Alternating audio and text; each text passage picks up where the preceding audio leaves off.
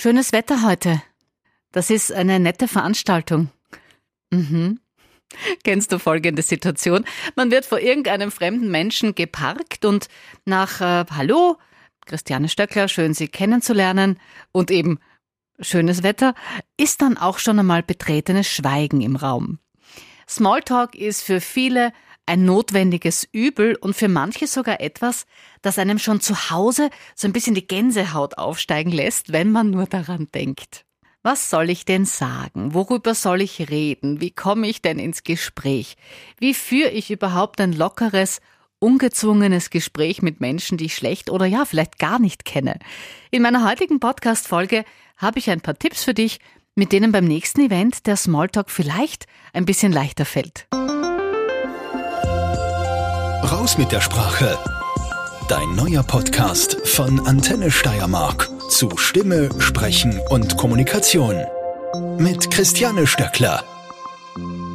Die meisten Corona-Maßnahmen sind gefallen und wir merken's. Rundherum geht's wieder los mit Partys, mit Veranstaltungen, sowohl beruflich als auch privat. Und da kommen wir jetzt um den einen oder anderen Smalltalk nicht herum. Das klingt jetzt negativ, gell? Ich habe es vorhin schon angesprochen. Für viele ist es ja äh, eher so ein lästiges Übel, weil man ja wirklich oft nicht weiß, was man mit seinem Gegenüber sprechen soll. Und irgendwie muss man da dann auch aus seiner gewohnten und gemütlichen Komfortzone raus, ja, um was Neues zuzulassen.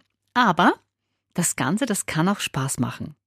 Ich hatte mal einen Chef, der gesagt hat, du darfst die Veranstaltung nicht verlassen, wenn du nicht mindestens fünf Visitenkarten eingesteckt hast und mit den dazugehörigen Menschen natürlich auch ein bisschen getratscht hast. Er ist natürlich ein super Netzwerker und hat diesen spielerischen Smalltalk total verinnerlicht. Also da konnte ich mir gut was abschauen. Eine Grundvoraussetzung für ein gutes Gespräch ist echtes, ehrliches Interesse am anderen. Also zeig Respekt und bleib auf Augenhöhe, wie man so schön sagt. Da fühlt sich dann der andere auch wohl und wird auch total gern mit dir sprechen. Du kennst das selbst. Man spürt das sofort, wenn das Gegenüber eigentlich, äh, wie soll ich sagen, eher desinteressiert ist und eh nicht wirklich sprechen möchte. Wichtig ist da halt auch eine offene Körperhaltung, nicht die Hände eingesteckt lassen und ein Lächeln im Gesicht mm, macht sich auch ziemlich gut. Wenn du jetzt aber sagst, ach, weißt was, mir ist lieber der andere redet mehr, dann ist das auch keine Hexerei, weil dann stell einfach du die Fragen. Wichtig ist da, dass du Fragen stellst, auf die man mehr antworten muss als zum Beispiel nur Ja oder Nein. Das sind sogenannte offene Fragen, im Gegensatz zu geschlossenen Fragen. Ein Beispiel, hat dir der Film gefallen? Das ist eine geschlossene Frage, denn auf diese Frage kann ich ja mit Ja oder Nein antworten. Also Ja, der Film hat mir gefallen oder eben Nein, hat mir nicht gefallen. Und damit ist das Gespräch dann vielleicht auch schon wieder beendet. Im schlimmsten Fall. Eine ähnliche, aber auch geschlossene Frage wäre, wie hat dir der Film gefallen? Kann ich jetzt zwar nicht mit Ja oder Nein beantworten, aber mit gut oder schlecht. Und das sind ja auch kurze Antworten, nach denen dann ja schon wieder Stille herrschen könnte. Die offene Version wäre, was haben Sie bei der und der Szene empfunden? Oder was haben Sie gefühlt, als das und das passiert ist? Wie ist Ihre Meinung zu dem Thema? Oder was sagen Sie zu dem Schluss? Und so weiter. Also du merkst da schon, das sind alles Fragestellungen, da kommt dann keiner mehr mit einer einsilbigen äh, Ja-Nein-Antwort oder mit einer kurzen Antwort aus. Das Gegenüber muss also mehr sprechen und du kannst ganz gemütlich zuhören. Apropos zuhören, wer wirklich gut zuhört, dem gehen nie die Themen aus, über die man sprechen kann. Du musst nur aufmerksam sein, was dein Gegenüber so erzählt und dann einhaken und nachfragen. Es klingt vielleicht wirklich komisch, aber auch beim Thema Smalltalk klappt's mit einer Vorbereitung ganz gut.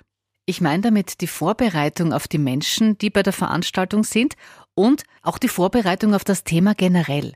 Das heißt, äh, nichts anderes als im Vorfeld ein bisschen zum Thema recherchieren oder eben auch schauen, wer ist da eingeladen, wer wird dort sein und mit wem könnte ich da möglicherweise ins Gespräch kommen. Diesen Tipp gebe ich auch immer den jungen Kollegen bei uns hier bei Antenne Steiermark, wenn sie sich auf einen Event vorbereiten. Egal, ob sie die Veranstaltung als Moderator begleiten ähm, oder Reporter oder als Gast dort sind.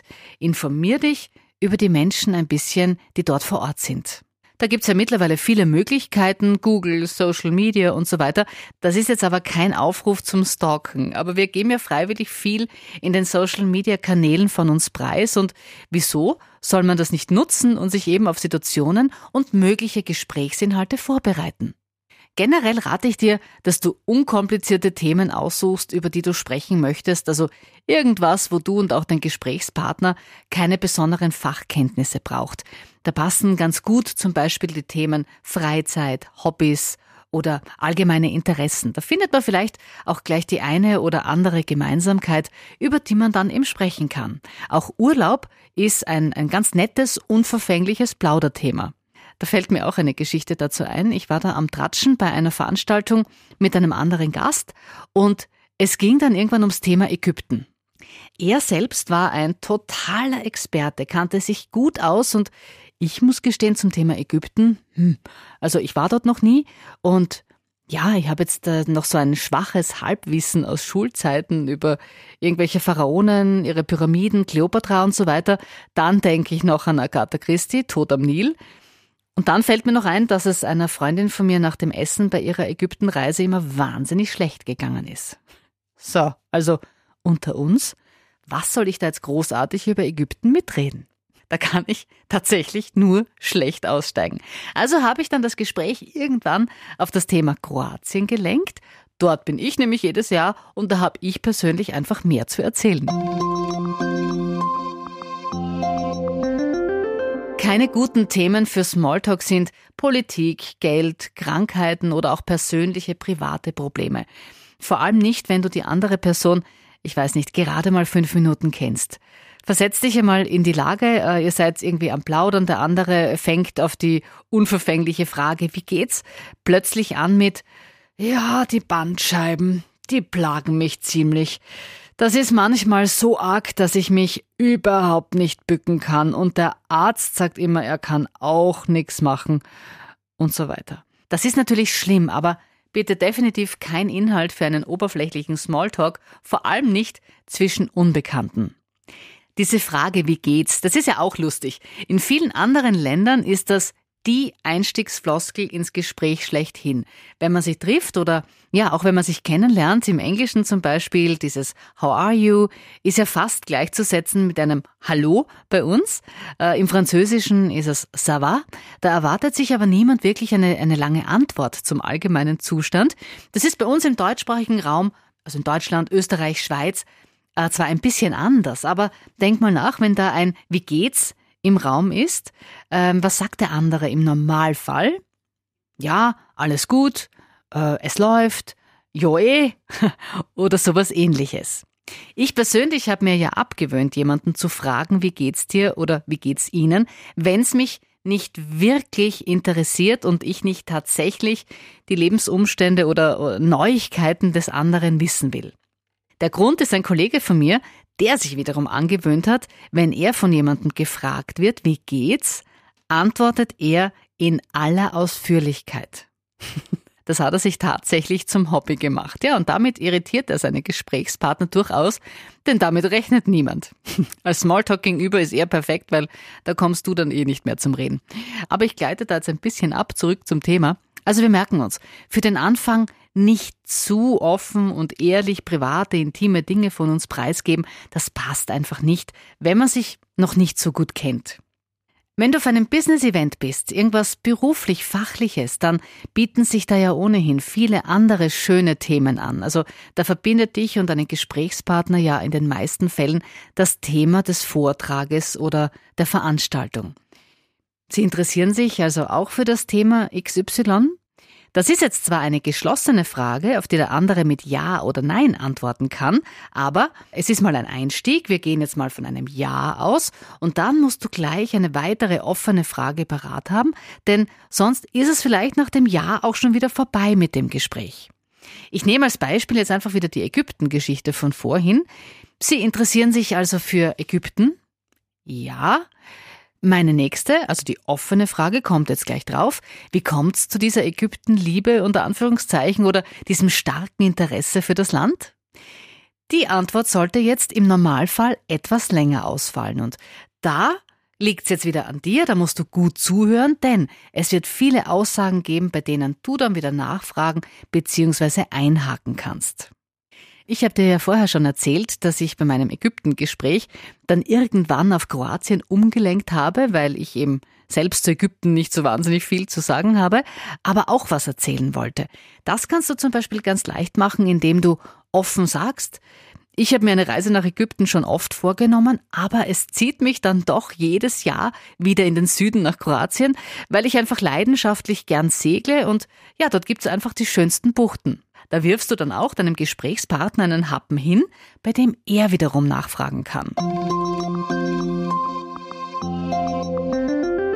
Ein paar allgemeine Tipps habe ich auch noch für dich. Schau deinem Smalltalk-Partner immer in die Augen, also halte Blickkontakt und Nicke immer wieder mal ein bisschen mit dem Kopf, weil da signalisierst du dem anderen nämlich, hey, ich höre dir zu, ich bin interessiert an dem, was du sagst. Also du zeigst dem anderen einfach, dass du dich gern mit ihm unterhältst. Und auch wenn der andere vielleicht ein bisschen strenger schaut, vielleicht sogar so ein bisschen versteinert, lächle einfach und erzeuge so eine positivere Stimmung. Du weißt ja nicht, vielleicht ist der andere auch extrem nervös und fühlt sich anfangs auch unwohl. Wir können ja nicht reinschauen in die anderen Menschen. Lächeln und ein paar nette Worte, die helfen immer. Du kannst übrigens gern auch Komplimente machen. Da bitte aber nicht übertreiben, weil das wird vor allem am Anfang sehr schnell too much. Zu, zu eng vielleicht, da übertritt man dann diese Grenze sehr schnell von der persönlichen zur intimen Gesprächszone, also inhaltlich meine ich jetzt. Ein Beispiel wäre da, Ihre Haare sind sehr schön. Also das ist schon ziemlich intim, finde ich, vor allem wenn man sich nicht kennt. Äh, anderes Beispiel, ich habe unlängst nach einer Lesung mit dem Autor, den ich davor nicht kannte, kurz geplaudert und ihm gesagt, dass mir sein Lesestil sehr gut gefallen hat und er auch so emotional vorgetragen hat, dass ich äh, tatsächlich Tränen in den Augen hatte. Das sind auch positive Worte, die ihm sicher geschmeichelt haben. Damit trete ich ihm aber nicht zu nahe und dringe auch nicht in seinen privaten Raum ein. Das Thema Abstand gilt auch auf körperlicher Ebene. Du magst es ja vielleicht auch nicht, wenn dir ein Unbekannter gleich zu Beginn auf die Pelle rückt, also zu nahe in deine intime Zone kommt. So mh, hm, gut einen Meter kannst du schon mal Abstand halten am Anfang. Das kann sich natürlich schnell ändern. Es gibt einfach Menschen, mit denen versteht man sich sofort. Da gibt's keine unnatürlichen Pausen oder eine unangenehme Stille. Da ist dann auch nicht gleich der Gedanke am Tablett, wie komme ich aus dieser Situation am schnellsten wieder raus? Und wenn das der Fall ist, dass man sich sofort sympathisch ist und ein gutes Gespräch hat, dann lassen wir automatisch auch gleich mehr körperliche Nähe zu. Das Gute ist, Smalltalk ist etwas, das du wirklich lernen und üben kannst. Auch da gilt, Übung macht den Meister. Ja, und je öfter du es probierst, mit Unbekannten ein lockeres Gespräch, so ein bisschen Blabla zu betreiben, desto leichter fällt's dir dann auch. Also beim nächsten Event, bei der nächsten Geburtstagsfeier oder bei einem beruflichen Event nicht immer mit den Arbeitskollegen, Freunden oder Bekannten im Grüppchen stehen, die kennst du ja sowieso, sondern auch mal mit dem einen oder anderen Fremden vielleicht plaudern. Du kannst auch beim Bäcker in der Früh ein bisschen mehr reden als vielleicht nur Guten Morgen, drei Semmeln bitte oder im Bus am Weg zur Arbeit. Vielleicht ist da ein Fahrgast, den du ohnehin schon jahrelang siehst, weil ihr zur gleichen Zeit die gleiche Strecke fährt und heute probierst du mal ein bisschen mehr als nur Guten Morgen oder Hallo. Und ja, ich weiß, anfangs ist das eine Überwindung, aber du wirst sehen, es geht immer leichter und wer weiß, welch tollen Momente du dann noch erlebst. Ich wünsche dir wirklich viel Spaß beim Smalltalken und schreib mir einfach, wie es gelaufen ist. Ich freue mich wirklich über eine Nachricht in den Kommentaren oder Insta oder Facebook oder auch per Mail an christiane.stoeckler.antenne.at. Raus mit der Sprache. Dein neuer Podcast von Antenne Steiermark zu Stimme, Sprechen und Kommunikation.